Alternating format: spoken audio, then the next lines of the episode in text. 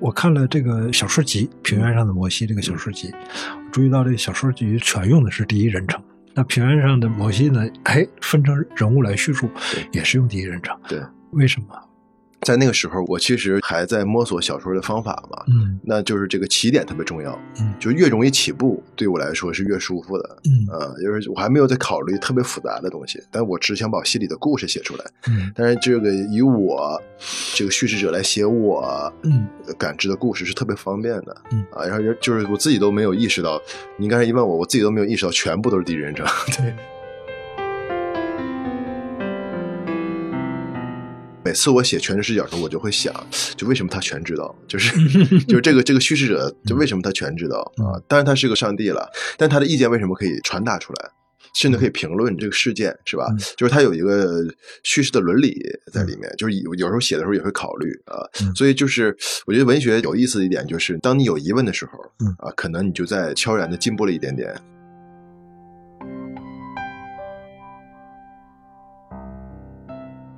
你那个小说《我的朋友安德烈》啊，讲一个小孩儿在学校里抗争，最后有点精神不太正常了。嗯，我记得你在一席里面也讲过这段故事啊。当然，这个就会问啊，说哎，哪种叙述是真实的？那一席里讲的是真的吗？因为一个作家演讲往往也不可信啊，因为往往是作家写的小说会更可信。我们该相信您这两个版本里面的哪一个？因为作家有叙事的激情，当作家讲起故事的时候，他就是个巨大的诱惑，他必须把故事讲的精彩。如果不精彩，他就不讲了。嗯，那这个精彩和真实有的时候是有矛盾的啊。所以当他讲起来的时候，他就控制不了自己，是他 控制不了自己了。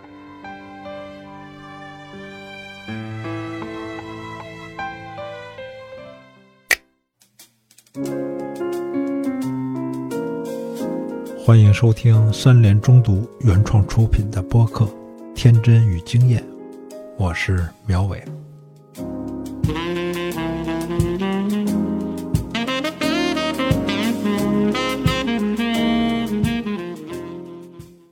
各位好，欢迎大家收听《天真与经验》。今天很高兴请到了双雪涛。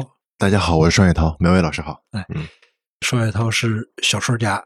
我们可能很多人在春节前看了根据他小说啊改编的剧集，叫《平原上的摩西》。平原上的摩西也被拍成了电影。嗯，今年有希望上吗？呃，有希望，今年有希望。嗯，对他们还在还在努力吧。好，嗯，那我们就从这个平原上的摩西说起啊，因为也有好多朋友看了这个剧，然后在朋友圈里面讨论了两句，然后有些疑问啊，要让我来问一问。第一个疑问呢，就是。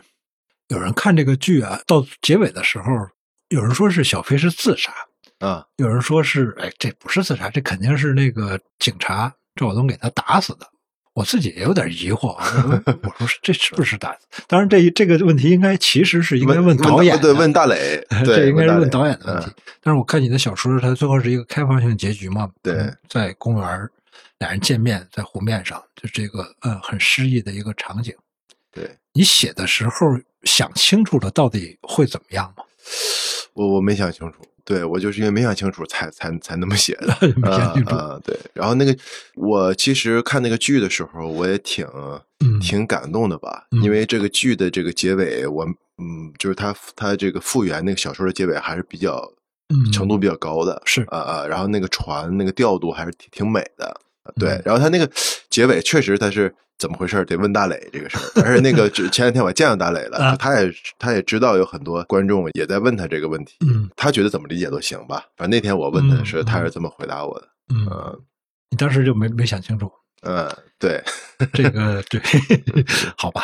那我接着问一个我关心的问题，就是这小说是一三年吗？是一四年下半年写的。一四年下半年写的。对，我我记得你说你写了前前后后写了好多稿。对。差不多写了一年的时间，写的时间其实很短，改的时间很长。嗯，呃，大概折腾了半年吧，嗯，小半年吧。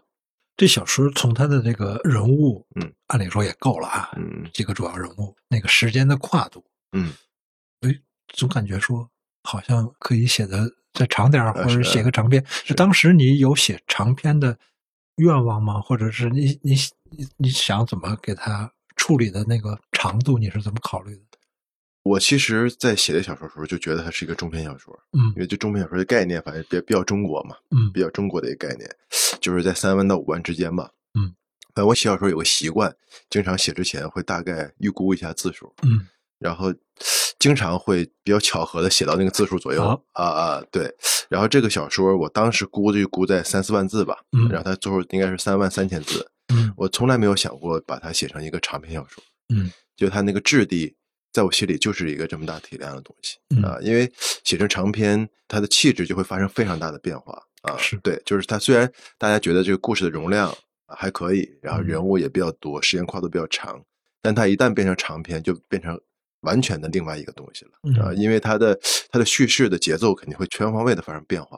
啊，嗯。人物的前前后后的东西也会发生很大的变化，因为你必须要有关于这个人物有更多的材料嗯。啊，有更多的细节，甚至有更多的内心要要去在这个长篇小说去展露，所以它它一定是变成另外一个东西，甚至变成一个全景式的东西。但是其实我比较回避那种全景式的东西啊，它确实对我来说比较困难，尤其在那个时期吧。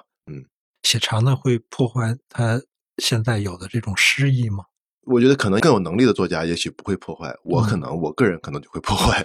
对我可能会写不到那个份儿上，写不到那个恰巧合适的那个那个份儿上。嗯，好，我再问那个观众的第二个疑问啊，他说原著小说写的是东北，那嗯东北的下岗潮是这个故事的沉重的背景，嗯，把它变成内蒙的呼和浩特之后，这里面的人不再说东北话之后，他的代入感。嗯就完全消失了。嗯呃，这个是一个很很激烈的一个抨击，我嗯我我没想到，就是因为我看的时候，我在第一集看的时候，哎，我说怎么不出东北味儿嗯啊？我后来很快就明白，说这个是呼和浩特啊，嗯当然也很快接受了。但是我发现有不止一个啊朋友他说啊，改成内蒙有点儿接受起来有点不舒服。你自己看的时候你怎么想？啊、我觉得改成内蒙是我喜欢这个剧的最大的原因之一。嗯啊，对，因为我觉得材料这个东西，如果被材料局限，嗯啊，不是一个创作者的一个好的习惯。嗯啊，这个这个小说用了东北的这个这个元素，它也是材料，它的真正的框架还是它有一个结构和人物。嗯啊然后再挪到这个呼市之后，我觉得也变得非常精彩。而且呼市也有也有下岗这个事情啊是，呼市也经历了九十年代这个时代是大家共享的一个东西啊。然后在呼市里，它不但有可能内蒙话，还有山西话啊，完事儿老舅说了东北话。嗯我觉得这种这个语语言的这种鱼龙混杂是特别好的。嗯它其实有一种建构了一个虚拟的世界的这种感觉，它不是它看起来非常写实，它通过长镜头不停的在在描述生活中的各个细节嗯啊，嗯。但是它其实通过这个语言的驳杂嗯啊，它建立了一种精神性的东西。嗯。我觉得就是你你如果非得考证啊，他为什么会说这么说话嗯啊，其实你就陷入了他的陷阱里啊。当你就是在过程中，其实我越看我就觉得我很适应嗯。他们这个南腔北调的语言，而且一个城市里就是会有一个南腔北调的语言。嗯北京也是，我回东北也是，东北不是大家都每个人都说东北话，也有来来这儿生活的外地人啊，也有来出差的呃外地人啊，所以我觉得这种这个大磊这个处理是特别好的，我觉得挪到呼市是特别好的一个、嗯一个方式，我觉得是改编里非常高级的一种方式。嗯，你最早他们成片给你看是什么时候？哎呀，这个有些日子了，是 对，因为他那个开始剪的前三集我就看了一版嗯啊，然后后来一到六我又又看了一版，嗯但是都是在大屏幕看的。啊其实大屏幕有不同的感觉，嗯而尤其你一到六集嗯中间不让你上厕所，上还是上厕所了，嗯就是那个就就，但是他一下看起来还还是挺过瘾的嗯啊。对，但后来他那一到六的时候，我就基本上在播之前，基本嗯快播了就才看的。嗯啊。第三个朋友的疑问就是，大家看小说能看明白杨乌拉为什么最后交代是叫杨乌拉吧？那个小说里没有这个人，其实啊，但是大概有一个类似于这样的一个犯人，哎啊，，就对这个犯人交代那个是我杀的啊。对对对对，在剧中啊，嗯出现了两个，一个叫杨乌拉，另外一个是对，赵赵庆葛哎就是那个第六集去抓的那个对，人。那对就是那宰宰羊的是吧？有一个对啊啊，然后就有点糊涂，就是嗯观众有点糊涂，说哇，这个几个案子到底是哪个是哪个做的？这个当然也应该问导演，对对对对但 是也是先问问你吧。我的理解是杨乌拉犯的是另外一个事儿，我不知道我的理解对不对啊啊！但是赵信葛应该是确实是这个出出租车杀人案的这个事情啊啊！然后那个十二月二十四号晚上，确实是李家妇女上了车，这三个事儿是是这样的，就是我我看的这个我也没有求证过 啊。对，我的理解是这样，就杨乌拉是确实是另外一个一个东西，但它是一个闲笔，不能算是闲笔吧，算是庄树成长过程中的一个一个大事儿吧，也算是。嗯，因为那个电视剧里面交代他的情节，好像比这个。对对对，还要多。后来他去找了杨乌拉这个这个妻妻子去超市，对，然后去超市拍照片，说那个拿回家拿回去给那个老杨看。对对对对对，这些是是交代的那个呃，好像比这个真的杀人犯是是这个要要多啊，是因为。现在这个大家看电视剧呢，有一个麻烦地方，就是老说 肯定是因为审查的原因被删了哪儿，所以哎，要帮助导演来圆，是是怎么回事？啊，要要帮助导演，必须有这么一个过程，这也是这个太太奇怪的一个，就是特别好的观众，这是太太奇怪的一个啊，太特殊的一个观影体验。嗯嗯嗯，好，那个我接下来问问我的问题啊，就是。我看了这个小说集《平原上的摩西》这个小说集，我注意到这个小说集全用的是第一人称，几几乎吧，几乎全是是吧？全是第一人称。那平原上的摩西呢？哎，分成人物来叙述，也是用第一人称。对，为什么？因为这个小说集是基本上是涵盖了一三年到一二一三年、一四年这这三年写的东西。嗯，这三年写的东西大部分我都是用这个第一人称写的。嗯，因为第一人称写起来非常顺手。嗯，就是它那个是一道非常容易进入这个叙事的隧道。嗯啊，就是你一开那个那个马力，你就就能进去。在那个时候，我其实还在摸索小说的方法嘛，嗯，那就是这个起点特别重要，嗯，就越容易起步，对我来说是越舒服的，嗯，啊，就是我还没有在考虑特别复杂的东西，就没有特别考虑特别复杂的东西，但我只想把心里的故事写出来，嗯，但是这个以我。这个叙事者来写我嗯感知的故事是特别方便的嗯。啊，然后就是我自己都没有意识到，你刚才一问我，我自己都没有意识到全部都是第一人称，对，有可能是的，对，但是那时候我觉得是进入文学的一个便捷的之路吧，嗯嗯，你现在会想着说呃。对人称这事儿考虑的再再多点吗？避免用第一人称，或者是还是要现在现在也也写了一些其他人称的方式，包括就全知视角的，还有偏第一人称的全知视角的，还有就不可靠叙事的，就这种就不可靠的人称的，其实都尝试过啊。其实到后来，当你写的多了之后，就也看这个东西这个题材嘛，啊，就是有些东西适合。全知视角的，就是你细枝末节全部能照顾到，全部都知道。但每次我写全知视角的时候，我就会想，就为什么他全知道？就是 就是这个这个叙事者，就为什么他全知道啊？当然他是个上帝了，他是一个全部能把控的上帝。但他的意见为什么可以传达出来，甚至可以评论这个事件，是吧？就是他有一个叙事的伦理在里面。就是有有时候写的时候也会考虑啊。所以就是我觉得文学有意思的一点就是，当你有疑问的时候，啊，可能你就在悄然的进步了一点点，嗯。好，我再回到这个第三个还是第四个了，我也忘了。嗯，一个疑问就是慢的问题。你平常会用倍速来看电影或看剧吗？我从来不会，我我有时候就弃看了啊，就是不，但是不会快速的看，但我会倒，有的时候，嗯，会歘。导到一个电影看，然后看不明白再回来倒，有时候是这样的，就等于自己把电影剪了一剪，就是，但是我从来不倍速看啊，因为我觉得就把那个质地全部破坏了，呃，但是以前是经常会看五分钟弃掉一个电影，啊，现在我呢，我呢有一个对自己有要求，就必须看半个小时，嗯，啊，就既然你选择了它，就是这个缘分就形成了嘛，嗯，然后必须给它半个小时的时间，嗯，怎么的难看。怎么不好，我也坚持半个小时，因为有的时候那个一个电影是不均匀的，嗯。啊，也许它前面不是很棒啊，它后边其实可能开始了，进入了正题了啊，也是有可能的，呃，但是我通过这种方式真的是少错过了一些好电影，嗯，但是你当你给他一段时间之后，发现哎，他是有有有想法的，他在这儿铺垫这个啊，你看似没用，可能后边有用，嗯啊，那你更不会说看那种五分钟介绍一个电影那种短视频会看吗？不会，我没有抖音，我也没有快手，比较用的就是微信和微博、豆瓣嗯啊，这几个比较常用。呃，我平常是会用倍速看电影的。啊，你会用倍速看？对，因为但是我发现看平原上的摩西特别有意思，就是怎么说呢？因为有时候你用倍速看吧，就是老觉得他要进入一个套路的叙事的时候，你会用倍速看。但是看平原上的摩西会发现，哎，这哥们儿用了一个诚心不让你倍速看的一个 一个对对。一个招儿啊，他就诚心放的比人们正常要接受的那个节奏还要慢的对那个地步，对哇，我觉得是非常有意思的。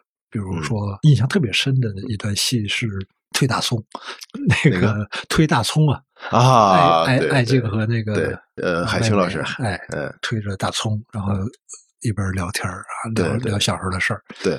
走过去，然后边上那个商店里边那个婚纱照，啊，小飞冲外打量啊，但是他们也不会发现有一个打量是的这个照片。看的时候一边看一边想，哎，真他妈文艺啊！是是是是，那段戏我我我也印象挺深的，我我我其实挺感动的。嗯就是他说那个什么，说把心儿给摔傻了，嗯，然后他说有一天嘣噔就掉掉是摔摔一下。嗯，我觉得艾静老师演的也哎，就就特别到位。你最早那个看到艾静是什么时候？就是他唱歌的时候，你应该就知道这个人吧？我当时知道有他演了，就就是他，嗯因为他这个这个剧的嗯制作过程中，有时候我也跟他们会沟通嗯，我知道有他，嗯，他所以他一出来，我就认就是把他就认认认出出来了。对，我是说，就是你在真实生活中知道艾静这个人是小学吗？小学对呀，这不是那个我的一九九七的时候，对对对对，要去香香港嘛，是吧？去香港啊，是对呃那个时候是那首歌，我也印象特别深。嗯我的一九九七，那是一个那个形象特别有意思，就是他那个 MV 上一边笑吟吟的唱哈，对这个就走来走去，反正就一边走一边一唱啊哎那个一九九七什么样儿？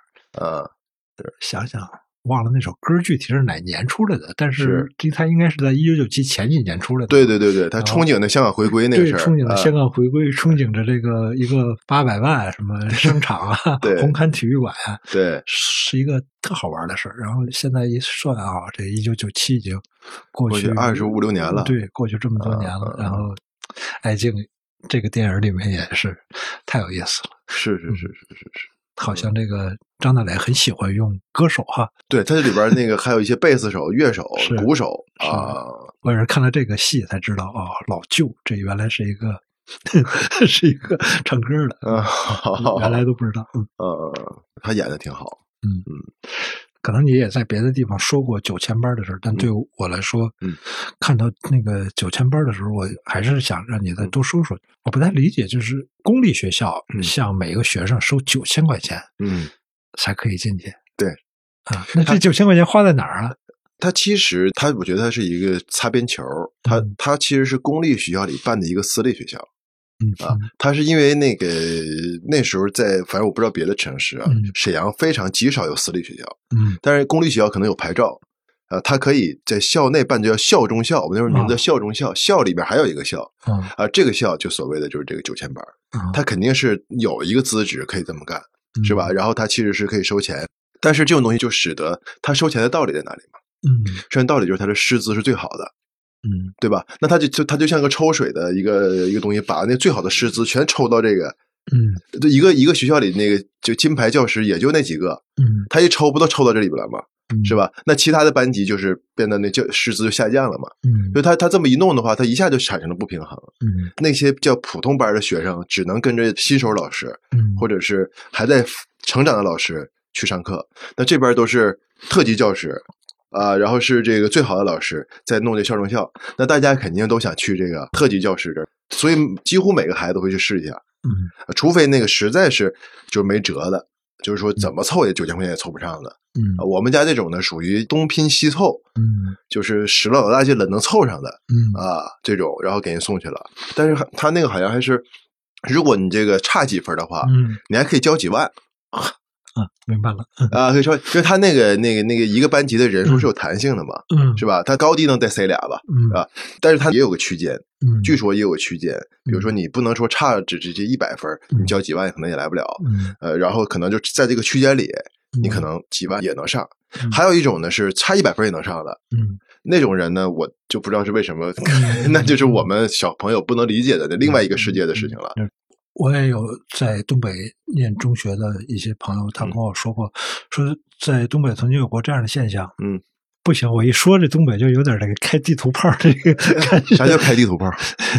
他们说就是老师在讲课的时候会留下一部分内容不讲，说然后你要是他会自己在开补习班儿。呃，现在吗？不是是当年啊，当年啊，有吗？我觉得我们九千班那个那个里头其实是非常少的。嗯啊，因为就是他们那个是非常需要成绩作为他们这个保障的。嗯你不讲，你就等于就冒险了，嗯，是吧？你在别地方再开一个，那有的学生没上怎么办？明白？是吧？但是呢，可能有个别的吧，嗯就是有个，但是那个我觉得我当时呃上那个九千班的过程中，我觉得那老师都挺累的。嗯除非是精力特别充沛的，还能嗯干点别的、嗯啊。他们那个就是基本上一天到晚在那咕噜，东北讲就在那学校里咕噜着，咕噜着咕噜着啊，是吧？就不但讲课，管着孩子的这个，因为那个嗯我印象特别深，因为能上九千班，尤其我考的是沈阳市数一数二那个九千班，啊最好的之一嗯啊。除了就是因为我们有叫育才中学，那嗯那个学校基本上都是那个呃天才少年嗯啊，就就那种啊，就是除了那个呢，呃，还有几个很不错的。我考的是除了那个之外的很不错的一个学校。我是那个小学里肯定是学习最棒的之一了，去了之后马上心理落差特别大，因为大家都很猛。嗯第一次摸底考试，我就从那一下考到二二三十名，嗯。就是我在上小学过程，我爸妈从来没有听过这个数字，你知道吗？嗯 就是没有接受过这个成绩，说什么东西？你多少名？我说我二二十几，数学没干及格，嗯。就那那种落差很大的。所以在那个过程里，其实每很多孩子，我觉得是产生了心理上的问题的，嗯。只是在那个那个年代里，大家并不清楚。嗯。现在我们经常有那新闻嘛，说青少年的这个心理问题、抑郁啊。抑郁啊，然后他，而且就是在尤其发生在初高中、初中、高中这个阶段，就等于是从少年走向嗯。一个青年这个阶段，这个阶段是特别容易产生那种东西的嗯啊，因为他的表达或者他的想法，第一没有成熟，但他有些想法又非常成熟。啊，嗯。然后他就等于是这个脑子里有很多不均衡的想法在来相互的斗争嗯啊。然后如果老师不能很好的再去疏导，家长要不能很好的跟孩子沟通的话，他就会嗯产生一种非常大的内心的张力在里头绷着嗯啊。我觉得当时我的很多同学其实是产生这种这种东西的嗯啊，所以那个老师的也有压力，老师也得去管孩子的这个情绪吧。如果情绪不好，他就不学了，他不学了，他也他也他也觉得受不了啊，是吧？嗯所以那个那个那个，我觉得初中那几年其实是一个非常激烈的。情绪激烈，然后那个就教学和学习很激烈，成绩波动很激烈的几年。你那个小说《我的朋友安德烈》啊，讲一个小孩儿在学校里抗争，最后有点儿精神不太正常了。嗯我记得你在一席里面也讲过这段故事啊。当然，这个就会问啊，说嗯哎，哪种叙述是真实的？那一席里讲的是真的吗？因为一个作家演讲往往也不可信啊，因嗯为往往是作家写的小说会更可信。那呃，好，那个我这问题有点愚蠢，但是还是要问一问，就是我们该相信您这两个版本里面的哪一个？我觉得这个问题一点不愚蠢，问题是个好问题。呃，我觉如果真诚的聊，应该就都不太真。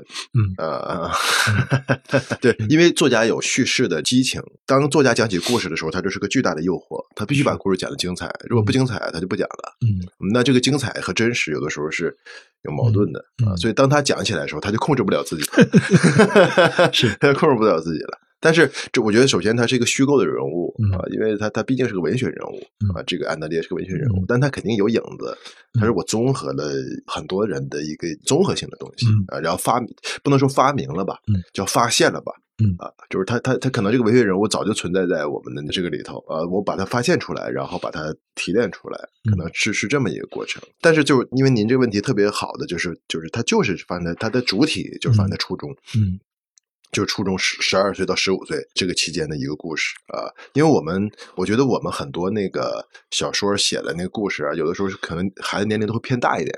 啊，但是我觉得初中是特别重要的一个阶段，嗯所以当时那个我的朋友的列，但是他他本来是他原来就是在那个聋哑时代里的一个章节，原来有有个比较长的小说叫聋哑时代，它是个章节，啊，然后那个章节的名字跟那个后来也有不一样，但是后来是为什么它会出现一个单篇的这个东西呢？叫我的安德我的朋友安德烈呢？是因为那个长篇小说怎么弄也发表不了，嗯。也没人给我出版，我一二年写的，四处碰壁，然后出版不了。然后有一个编辑朋友给我出一招，说你这么一默默无闻的人，你只能去写中短篇小说，嗯。比较好发表，而且你那个成本低啊。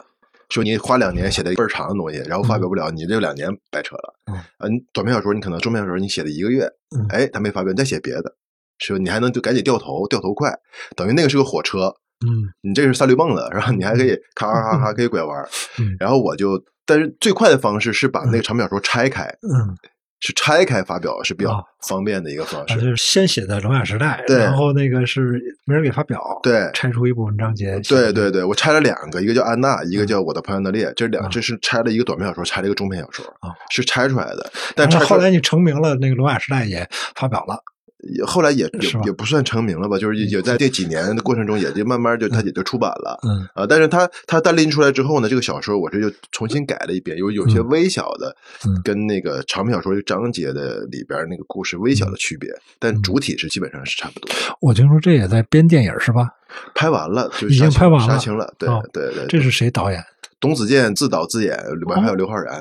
哦，嗯对，应该呃，刘昊然是董子健的好哥们儿嘛，啊，那就他俩私交也很好啊啊啊对，然后等于他们俩俩好哥们儿一起弄了一个，子健也弄了好几年了。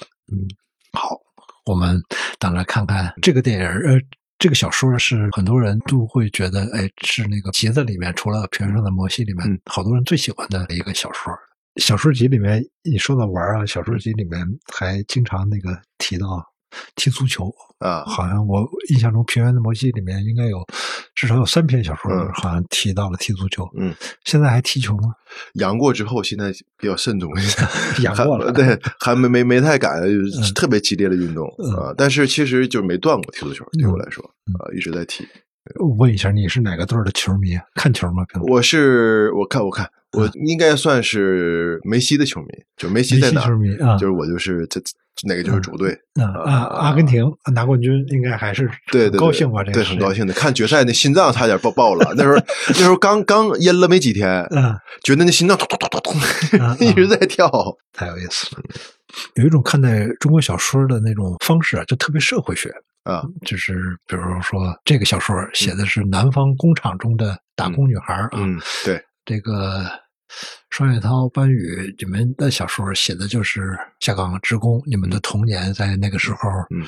经过，然后现在过去了二十年之后长大了，开始写这些什么艳粉街啊，他嗯。当时这个构成啊，都会把它当成一个社会学材材料来看。嗯。这是很多人看这个中文小说的一个习惯。嗯特别是很多洋人如果看翻译的中国小说，那更是这个习惯啊。嗯那莫言的蛙，这你就写的是计划生育啊，嗯这个都是一一对应。嗯，你自己对这种分析是什么态度呢？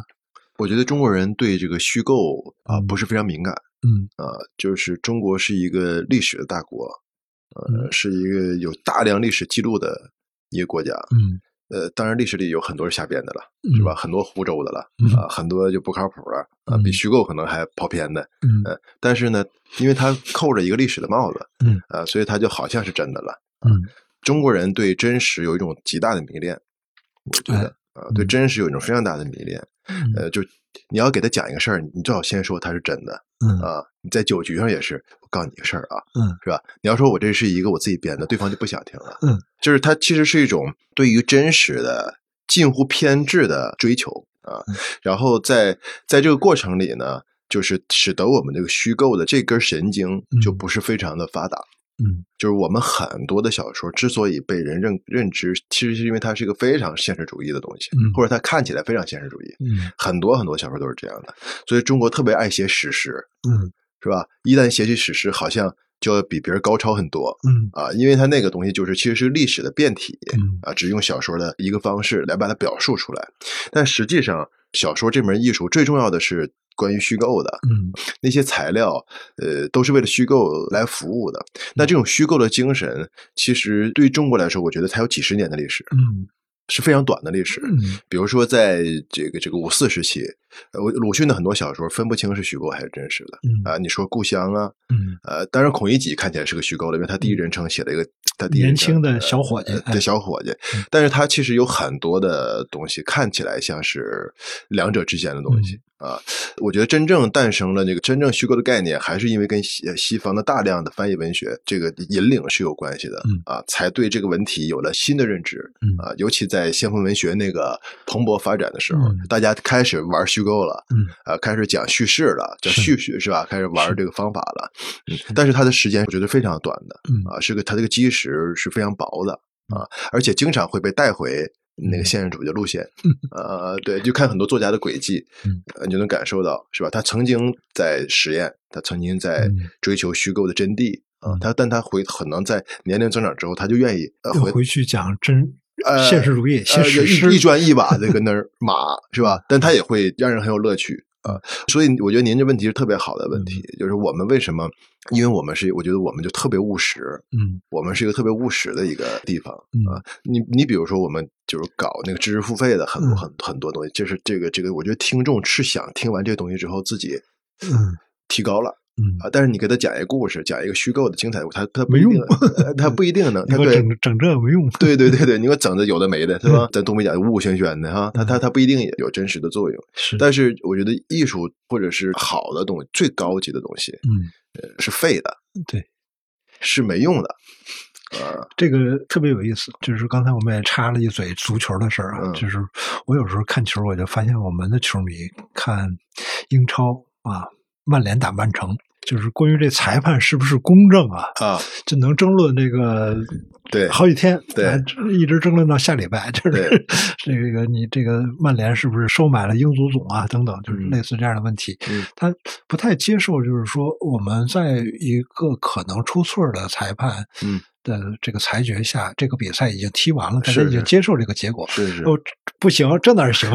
这这事儿我们得 念叨念叨，我们得掰扯。他有一种对对正义和公平的这个是的强烈追求。是是是，没错。嗯而且就比如说，呃，就是说这个事儿是真实发生了，它本身就说明它最公正，是这事儿都发生都发生了，它都嗯已经发生了嗯啊！你看，就是我们评奖，嗯任何的评奖都是挺费劲的，嗯是因为我们这个一路走过来就是这样一个地方嗯啊。然后一个人想公正的去阅读一个作品嗯啊，产生非常公正的评论是极为困难的，对是中国来说极为困难的。但是其实只有这样的评论才对文学真的有意义，嗯对吧？你你因为批评就是一个法官，嗯是吧？它就是一个超然的一个东西，但嗯超然这个东西对中国来说是非常难以理解的。嗯我怎么能我我哪抄呢？我我抄抄什么然？嗯呃，但是这个对文学来说是特别需要的，嗯而且好的阅读者本身你必须得是有才华的，嗯阅读也是有才华，嗯能阅读一个东西，把它完全充分的理解了，然后跟这个作者的精神世界一起去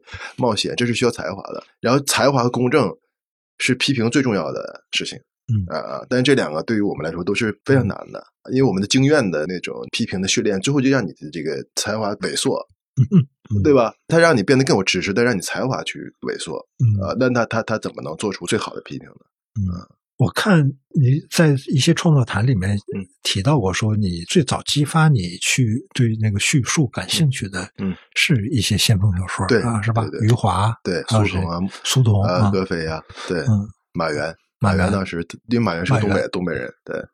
哦，九十年代啊，是对那那个时候那几个人，对，那时候马原一时无两啊，风头正劲啊，对，啊，而且马原有几篇小说的题目就叫不是什么虚构，有一篇叫虚构虚构是吧？对对对，冈底斯的诱惑，嗯冈啊底斯诱惑，他他整个那个前几句话，小好像那个小说的开头几句就是要对这个叙述学，对对对对 要对，来颠发覆意见，哎对对对对对，就是他他他那个是公然的要嗯呃玩一个叙述的一个游戏的嗯啊，那种方式啊，那时候你上中学，理解起来主要还是高中时候看的，啊，对，很容易就能理解。其实不是那么难理解，我觉得嗯，但是你会觉得它很酷啊但是它没有那么难理解，我觉得嗯嗯啊，没有那么晦涩。你就比如说《活着》，当时我看的时候，看的嚎啕大哭，半夜，我爸敲门，咋的了，儿子？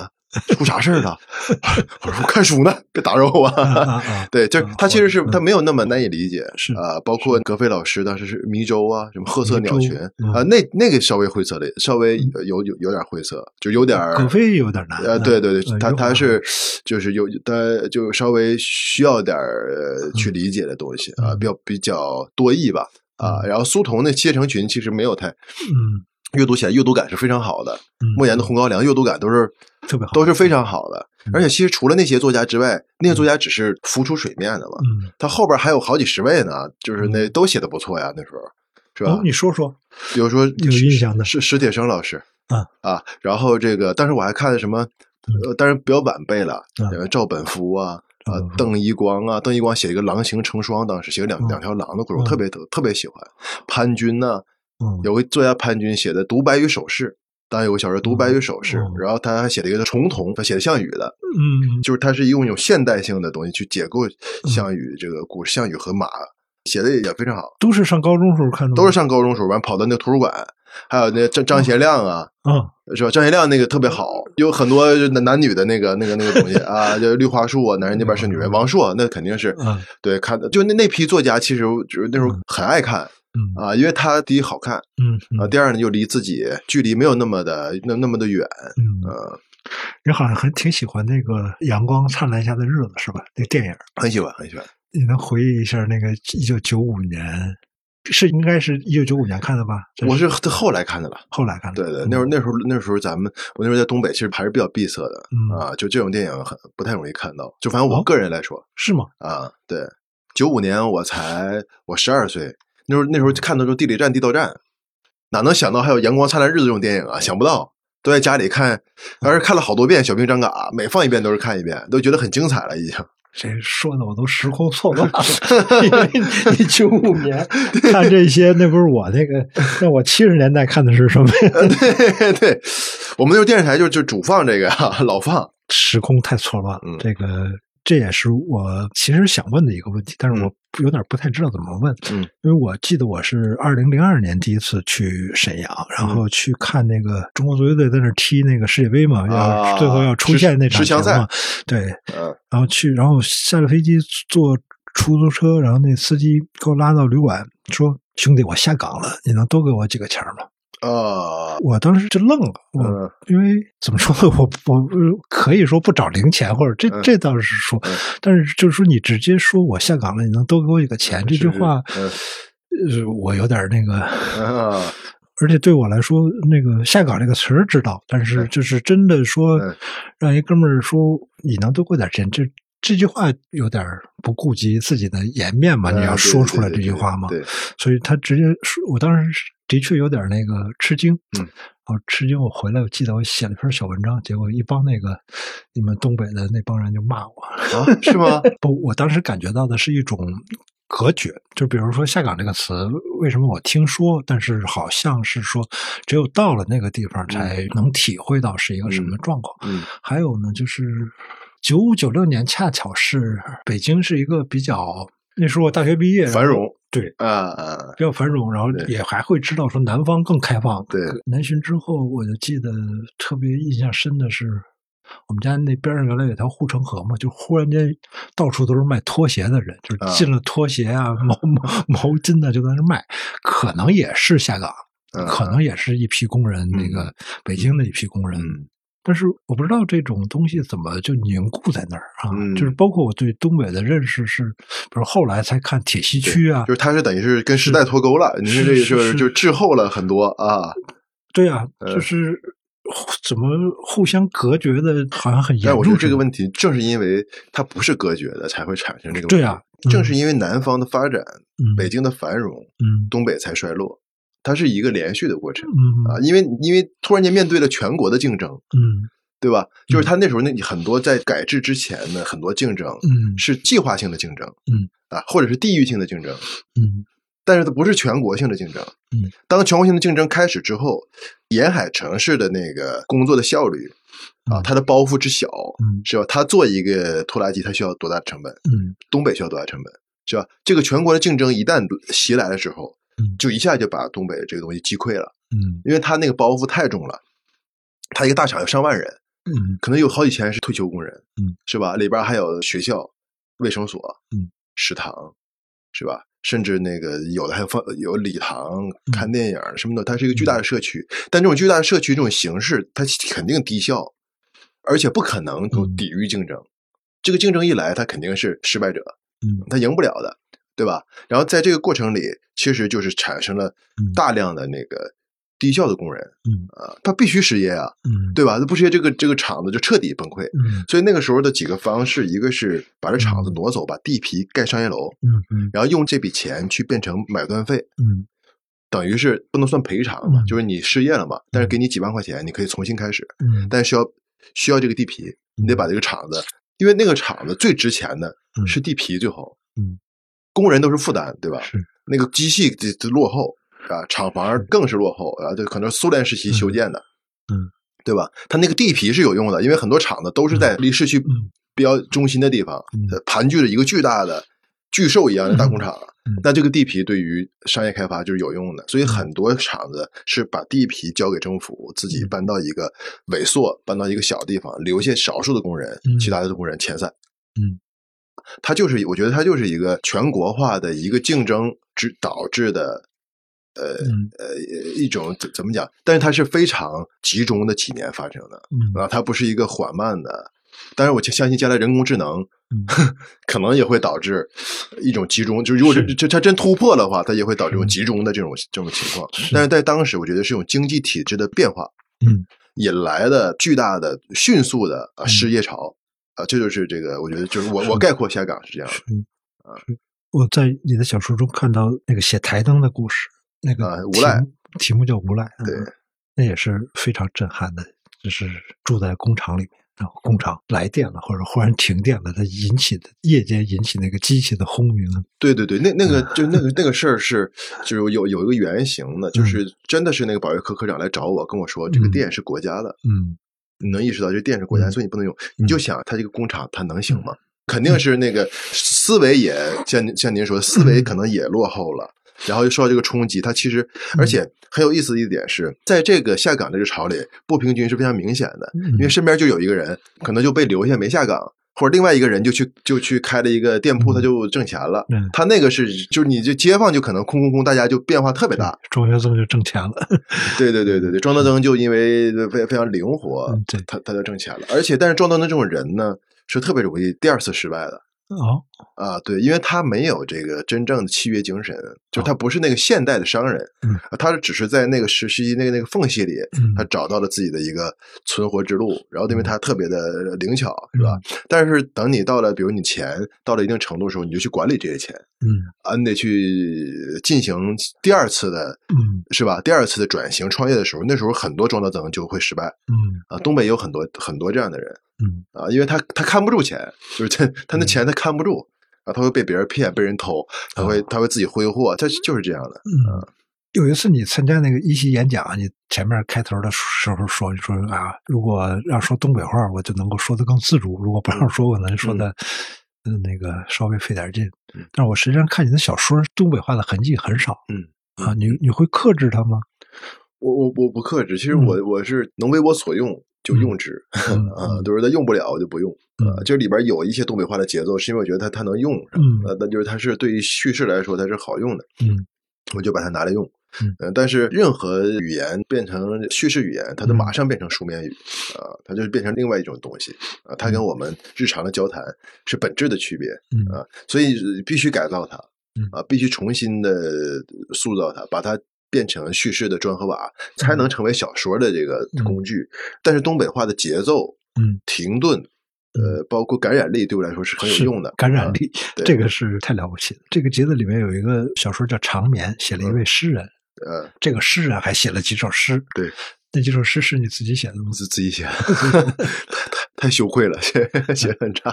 你写的时候不会再去考虑说，我这几首诗是为了这个小说中的那个人物去假想他会怎么写。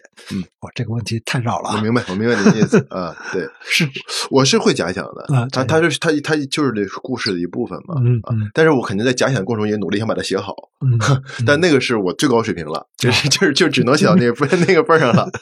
因为写诗的，我觉得我是一个特别逻辑性的人。嗯啊。因为小说是个世俗之学，它需要很多的逻辑啊，嗯文学的逻辑、生活的逻辑，可能在小说里都能体现。是，所以小很多小说家是特别逻辑的嗯，但是也有一些诗诗性的小说家是啊，比如巴西那个女有个女作家叫什么什么佩斯朵，就是嗯我我忘了她的全名了，可能人家是那种嗯，但我是那种逻辑型的，所以写诗对我来说特别困难。嗯就我老想这一句和这一句为什么没没不挨着呀？就他为什么没关系啊？他他我老想因为所以，你知道，就老想哎，他到这儿了，他得嗯哎，就是我那个诗的思维基本上是很难建立。没写过诗吗？你大学里面参加过诗社啊？没有没有没有，我还参加过文学社面试失败了，就是就投稿失败了。文学社投稿还失失败了，失败了。但是我我确实是就是没有，我很难，但我会我喜欢特别喜欢读诗，嗯，我会读，但是我读呢，对我来自己来说就帮助很小，就是就是我很难写出一首好诗，呃，那为什么喜欢读呢？你这肯定还是喜欢一种节奏。对，我觉得那语感，对至至纯的语言嘛，嗯啊，就是有很多伟大的诗人，那个语言确实呃很厉害，而且他挑选的那个意象是很多，就是你可能在小说里看不到的，嗯啊，你只能在那里去去学习。嗯，在《长眠》这个书里面也有一段啊，抢尸体开枪，嗯，我不知道我理解对不对，我我觉得这个是一种超现实的一段，嗯。但好像是你这本小说集里里面仅有的一段超现实吗？呃，你想想，别的地方好像也有，也有，对对，但是没有这个这么激烈，对，这么激烈。它是一个整段的一个故事的超超现实的，是，对对对对。你会避免吗？避免超现实的东西过多的进入吗？也也我也不会，我也不会。对我觉得这个小说。乐趣就在于他，他写啥都行，反正，啊，就是。反正我看的时候，反而觉得有点少，就是觉得 应该，哎，应该再多一点，应该再整点就就也许会特好玩。反正写这个集子过程中，嗯，是那几年我这个辞职在家，嗯，呃，然后逼迫自己必须得不停的写，因为不停的写才有稿费啊啊，对，因为确实是几乎没有别的那个收入来源嘛，啊，就必须得写。所以我那几年写了很多短篇小说，嗯，和中篇小说，嗯，数不过来很多，嗯，但这些呢是我还挑过一遍的，而且还觉得算是还凑合地的，啊，有的重复的或者意思是大差不差的就不要了，嗯。啊，我说一下我自己的感受，我看完了《平原上的摩西》，就立刻去看《天无手记》，然后打开一看，哎，台北。幺零幺大楼就是那种迅速的觉得哎不对，就是他他没接上啊，就是那个 这个这俩这个那个味道这个离得太远了，就赶紧把天空手机给放在一边了。然后结果后来我在跟别人聊的时候，我发现呃，就是好多人还是没有把你跟你后面的写的接上，嗯，就是他们会觉得说你啊，双雪涛写的是东北的童年，写东北的少年的这种离散的这种感觉，长大了，嗯。他们还是更喜欢看你写的这些东西，而且会把，因为你那个《平原上的摩西》这个集子里面都用这个我这个第一人称嘛，会把你这个这个小说中的形象联系的太紧了，嗯，那可能就会顺理成章的就会提一个问题，就是说，哎，那你怎么突破自己？但是我呢又觉得，如果一辈子都写东北。这些事情也未必能写得完，嗯，所以，我我不知道你自己怎么看待这个事情。其实我现在偶尔也还会写写跟东北有关系的东西，完自己也会写写别的东西。他这个对我来说不太是一个困扰的问题，嗯啊，因为就是我觉得自己是谁比较重要，嗯啊，然后他他写的是什么。啊，我我最近在看那个托马斯曼和那个黑塞那个书信集，我特别喜欢那本书，我觉得那本书是就就是编的也很好，嗯，然后它里边那个托马斯曼讲了一句话，说这个一个人搞砸了，为什么呢？就是因为他是他自己。我觉得这是对的，我觉得对于作家来说也是这样的。嗯，就你看别人搞，你觉得哎他怎么搞成了，他怎么搞砸了，他跟你关系不是特大，嗯啊，就就自己是自己的那个导师，自在自己也是自己的学生，我就自己在跟自己去做这个事情，嗯。但如果过去的自己成为自己的狱警了，嗯，是吧？就把自己关到监狱里了，我觉得那个就不不太值当了啊，不太值当了。而且我觉得，就可能中国作家吧，有的时候我就听有些前辈作家说，这个轻易不能出书啊，一定得就是你现在千万得写特牛，写大部头，咵往这一搁，然后就不不用再写了，够了就可以了。啊，我觉得我不是这种方式。嗯，我我宁可写十个不一样的，可能没有那个大部头那么那什么的，因为这种方式其实是种成功学的方式。我觉得你得有一个扛鼎之作，就是他，我觉得他是个成功学的方式，他不是一个文学人的方式。嗯啊，就是我得用这么一个东西把我自己办的倍儿牛得，是这这感觉。是吧？但是我我可能对于我来说，文学是一种生活，嗯啊，它不是一种直接的目的，就是我要干一个大事儿，然后我就可以长眠不醒了。它不是，它不是这个，它不就不是不是这种东西。我是伴随着生活往前走，然后再写，是这么一个过程。不能算是个游吟诗人吧？但很多人其实就是一边边走边唱，我是边走边写。但是你你我不是那种走位的写。走，或者说之前就为了写这一个，我我可能不太是这个路子。而且我觉得现在我们就是这个评判特别爱讲得失嘛，就是一个东西得了还是失了，是吧？成了还是败了？我觉得对于作家来说，冒险是最重要的。因为那个算那个得失自己也算不明白嗯啊、就是也也其实也也无法真正的把控，嗯，无法真正把控。我觉得自己特别写的牛逼的，可能别人觉得不牛逼；呃你觉得自己特别写的不不怎么样的，别人觉得哎呦我操，这也这这也好极了啊，嗯那是很有可能发生的事情。所以他他只只能去不停的去做自己认为对的事情。嗯我看那个刺杀小说家和天无都会觉得，哎，这好像从那个游戏里面嗯，得到了点灵感。你打游戏吗？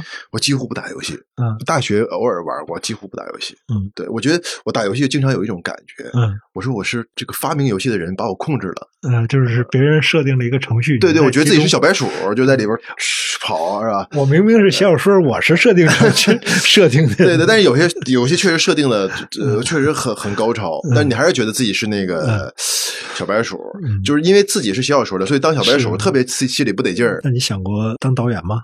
其实因为搞电影的朋友也比较多嘛，是。有时候脑子里会会有一闪念，说，嗯哎呀，要不然自己弄一个小片子，就是就就就不是那种那个特大的那种小片子，但是后来都是其实就作罢了，就是但这个只是个念头啊，这嗯。念头自己就给他嘎就终止了，因为导演太累了，实在是嗯。太辛苦了。你们作家自己一个人就干完了，嗯。但是导演需要摆平好多好多人嗯。啊，是吧？得跟投资方吃饭，得跟演员沟通，是吧？还得跟剧组所有人沟通，然后出片过程还得跑宣传嗯啊，就它是一个，呃，我觉得它是一种社会性程度非常高的一个工作。然后在此之上，你还要搞创作是。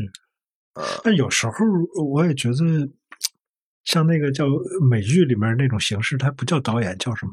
叫持鞭人，就是好像说是拿着鞭子的一个人啊比如说那个像侦探那个电视剧，他原来那哥们儿那个作者就是写小说的嘛，啊在大西洋月刊上发过几个小说，然后就哦觉得、哇，写小说太那个不挣钱了。他说，对对，这也那个影响力差，说我要干电影。嗯。呃，干剧啊，他嗯。等于是把这个原来写小说的那部分精力去，侦探就是一个很像小说的一个剧对，嘛，和谐性很高的一个剧，嗯，我们看《白莲花》那个。嗯度假村，对，也是很像小说的一个嗯剧哈，是。那都是这个很像小说，所以在美剧里面有不少这个原来的作家会用剧，但是好像在中国这种东西不知道这个空间会是什么样。你你那个前不久也去了平遥，嗯。那个你。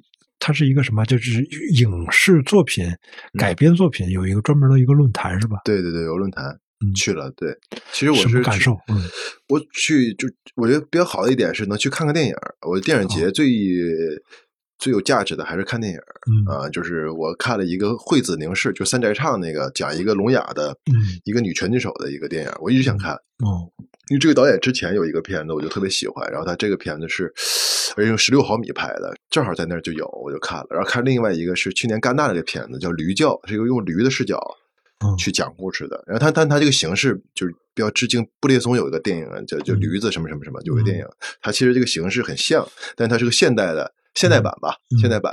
就看了这这俩片子，是我觉得收获比较大的。然后电影人会在那边，大家会嗯聊天啊，会有一些活动啊，那个就是电影节的常规的东西。嗯然后呃，平遥有一点是它的放映条件特别棒，嗯放映条件特别棒，我觉得它是个特别适合专业影迷去的地方。呃嗯，就有有有些城市办电影节是城市本身也很有玩的东西，是吧？嗯就是你去那儿连看电影带玩带交朋友。但平遥呢不是特别大。但它的城市也很好，有很很多古迹，其实也是个旅游城市。所以，但它因为它不太大呢，所以它看电影呢是很方便的。哎就是从你住的地方走到那个电影宫是很近的，嗯然后它有很多方便的接驳车，嗯所以那就感觉看电影是一个特别幸福的事儿。就是你嗯等于出了那个宾馆，就上一个车就拉到电影院，进去就看，嗯看完就回来吃饭，那再下午再去看嗯啊。就那个是一个我觉得挺适合影迷去的一个一个电影节，呃嗯，挺好的。我前前几天看见一篇文章，写你就是说，哎，双雪涛会不会是下一个王朔？嗯我一开始没明白，我说这俩人写的小说一点都不一样。嗯然后后来打开文章看明白，嗯，就是现在有很多影视剧啊，根据你的小说改编的，有那么好几部了。就是嗯那篇文章讲的是你的作品受这个影视的欢迎，这会影响你吗？或者说你会从电影里面学到些什么吗？从电影里肯定学了很多，嗯有很多东西。因为我们这代人就是看电影，然后看书长大的，嗯，他肯定会学到很多。我觉得在契诃夫那个时代，如果有电影，契诃夫也会从电影里学。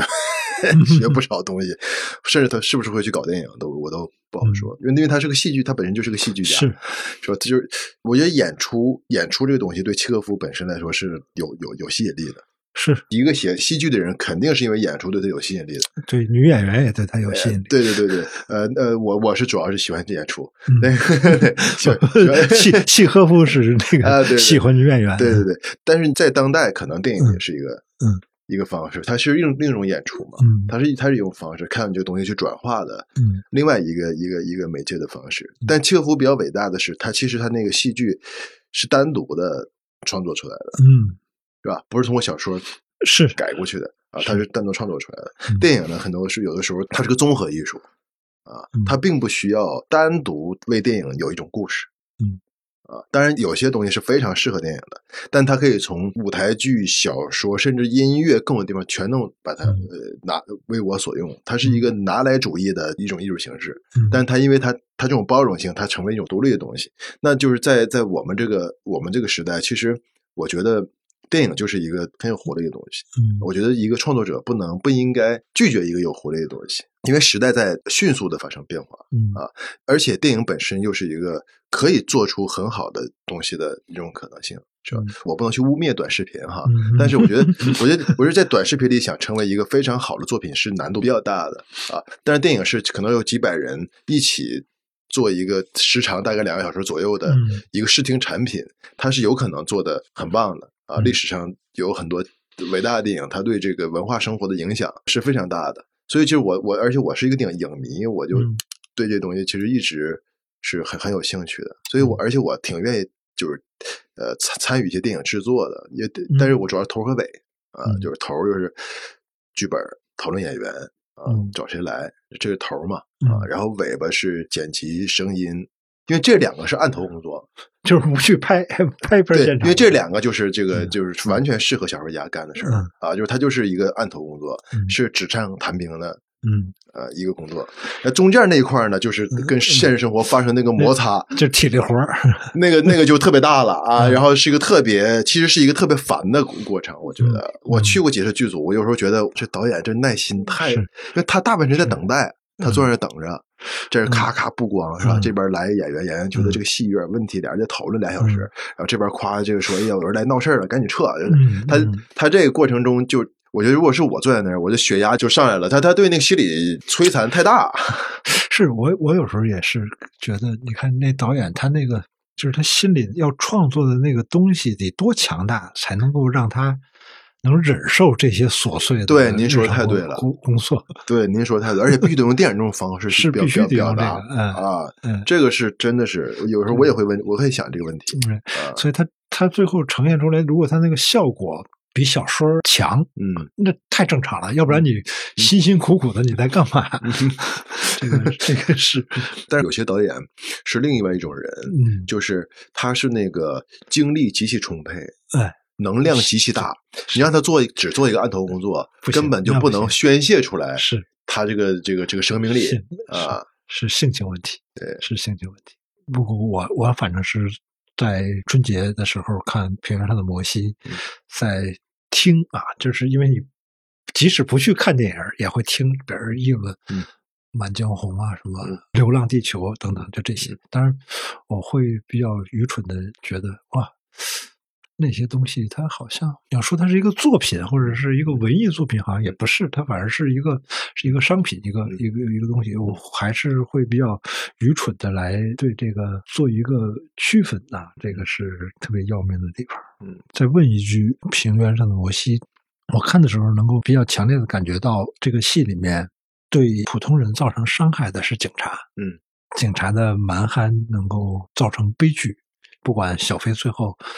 啊，是是不是也是死了？他的残废肯定是由警察来造成的。如果我反过来说，我的朋友安德烈里面是老师造成的悲剧的话，也好像也说得通。我想问问你对警察的看法。呃，我觉得他其实我没有把它理解成是警察造成的这个事情。我觉得这因为警察是一个人，呃，他是一个非常想破案的一个人。嗯，我觉得不是因为他是这个职业。嗯，我对这个职业没有任何的。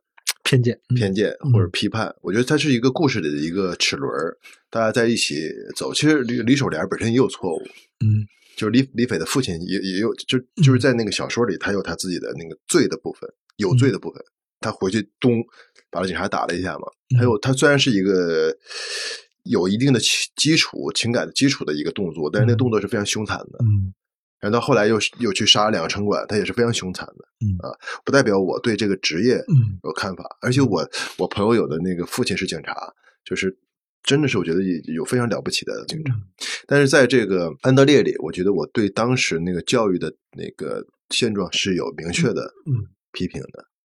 啊，就是在我那个年代吧，批批判的是我那个年代九十年代末的那个东北的那个那个教育的现状。啊，我觉得老师可能也是这个体制里。的小白鼠啊，对，但是只是这个体制，当时那个那个那个教育的那个体制，呃，是有问题的，我觉得。而且当时这个九千班的设计，嗯，啊，这个校园校的设计是有严重的问题的，嗯，啊，所以它导致了很多衍生出来的问题，嗯，啊，而且就是因为，但是还就就教育本身是一个非常难以不出问题的东西，是。是啊，就因为他他要矫正你，是。他要矫正你，他要让你变得更适应这个社会，是吧？这个矫正的过程让你变得更聪明，嗯，他不会让你变得他他不会想让你变得更敏感，呃，更自由，更他他他不他不是往这方面去去鼓励你，是吧？他肯定是鼓励你更驯服，更驯服，呃，更那什么才能实现教育的目的啊？但是我们现在教育比当时我那时候已经强太多了，现在可能大家可能会注重孩子的心理啊，甚至是不是也鼓励他去自由的尝试啊？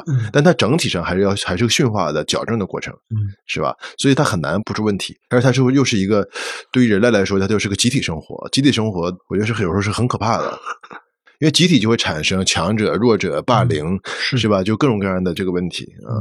但是如果不失去了教育又不行，嗯啊啊，它是我们人类能发明的最好的使大家一起进步的方式了，嗯啊，所以它它是它确实是个很难的题。上上帝没有告诉我们该 怎么能做的最好啊。最后一个问题是，现在在写啥？就是还在写写小说吧，长的、短的？短的吧，写一写，休息休息休息，再写一写，然后改一改之前写的一些东西啊。其实去年写了不少东西，然后再再再再改一改，再嗯。再看一看啊，而且因为之前老是写个小说就发表，写个小说发表，尤其在我刚刚开始写作的时候，感觉自己像那个就卖菜的似的，就就刚刚上了一车菜，赶紧卖了，刚上了一车菜就那种。现在呢，可能会一个小说会放一段时间啊，就是更从容了，就别别赶紧第二天早就卖了，是吧？就就就放放放放一会儿，然后自己可能再挑挑虫子，再再洗一洗，再弄一弄，就是可能节奏会慢一些，比那时候啊。昨天在这儿啊，就是这个位置啊，这个正好跟马伯庸聊了一天，然后我问他的是啊，你也小说，你写的小说是畅销说的，我写的小说都都不畅销，然后让他给我提建议。那面对你呢，我也问一个同样的问题啊，就是你写的小说那个总能够被导演看中，改编成这个影视剧，我这个从来没有导演看中过我，你也给我提点建议吧。呃，昨天马伯庸怎么说的？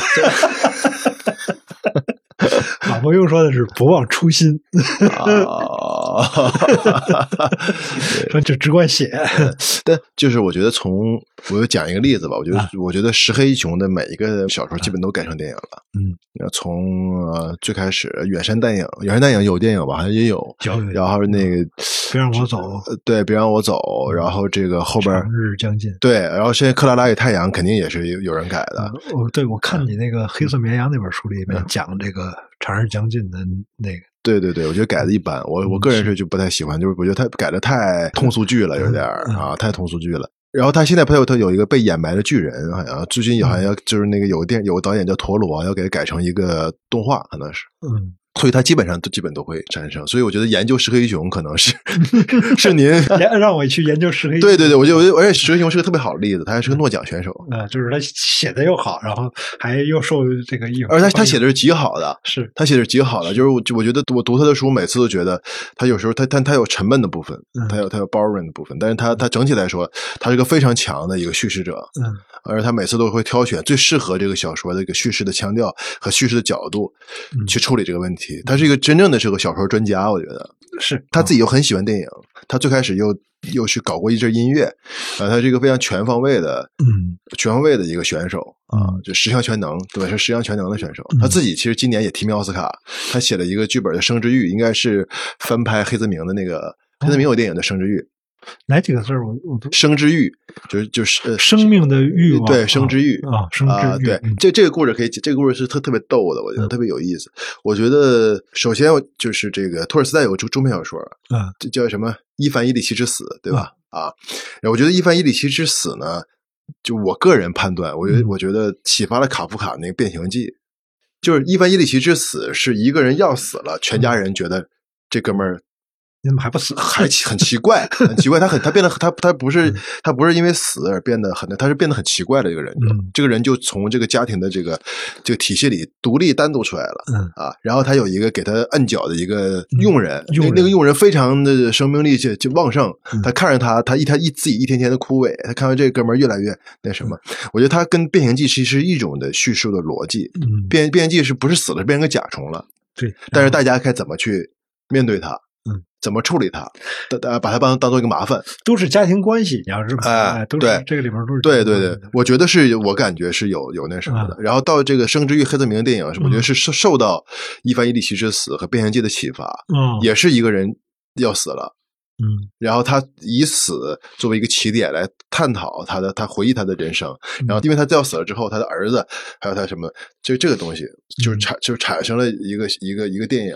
然后他最后他最大的对抗死的方式修了一个公园儿他他是个小职员，嗯他是个小职员，他天天就在那个他是负责批示这公园能不能修的。嗯他之前把这个这个这个很多这个申请全部退回了，然后他临死之前把这公园给修了。然后这电影的结尾是一个大雪天，他坐在那个他自己修好的公园里荡秋千嗯啊，然后唱了一首歌是“生命多么美啊”，嗯说当你二十岁的时候一定要涂上口红什么的，嗯啊，然后这个电影就结束了。他是荡着秋千，那个雪哗哗哎，落。我没没听明白这电影跟那个石黑一雄什么关系？我就我就石黑雄现在把这个电影翻拍，又改成了一个电影，改成了应该是改成了一个英语电影。哦哦，就是把黑泽明的老电影对翻拍了，就是黑泽明电影等于是从文学来的，又被一个文学家又给接回去了。啊又接回了文学的怀抱里，然后他自己也把它改成了一个电影。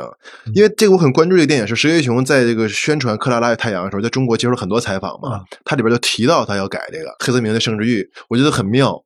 嗯呃，就是一个诺奖作家，他要去改黑泽明的一个一个东西，我觉得对，而且我特别想想看一看这个东西嗯。然后他今年他提名了奥斯卡这个最佳改编编剧，我看的名单里有石黑一雄，哦对，而且石黑雄还是去年的那个威尼斯电影节的评委，嗯，就是他跟这个关系是非常近的，他嗯就是七进七出吧，是吧？这个救阿斗，所以所以就是您看看石黑雄，我觉得比比问我这个问题要强太多了。嗯，好好，多谢双人道。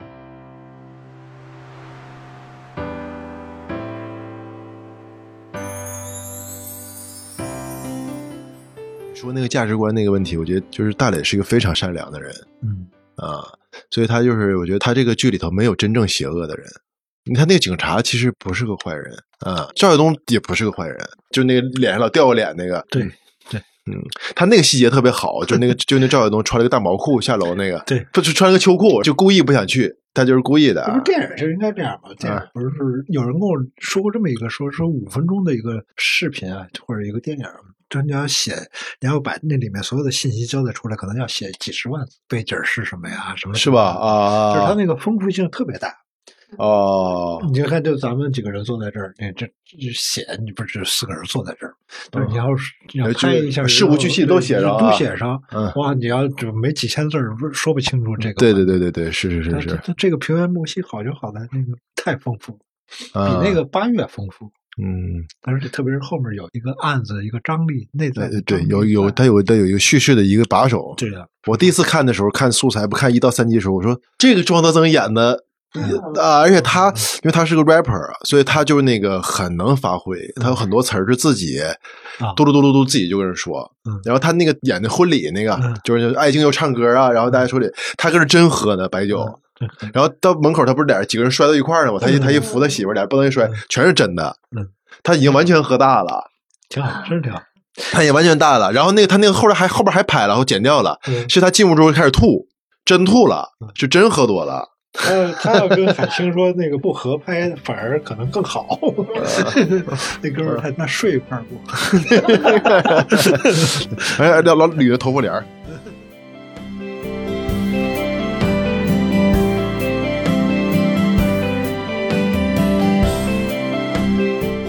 最后，我再给自己打个广告，我的新专栏《文学的三十种滋味》在二月份上线了，在里面呢，我会跟大家聊聊三十部文学作品。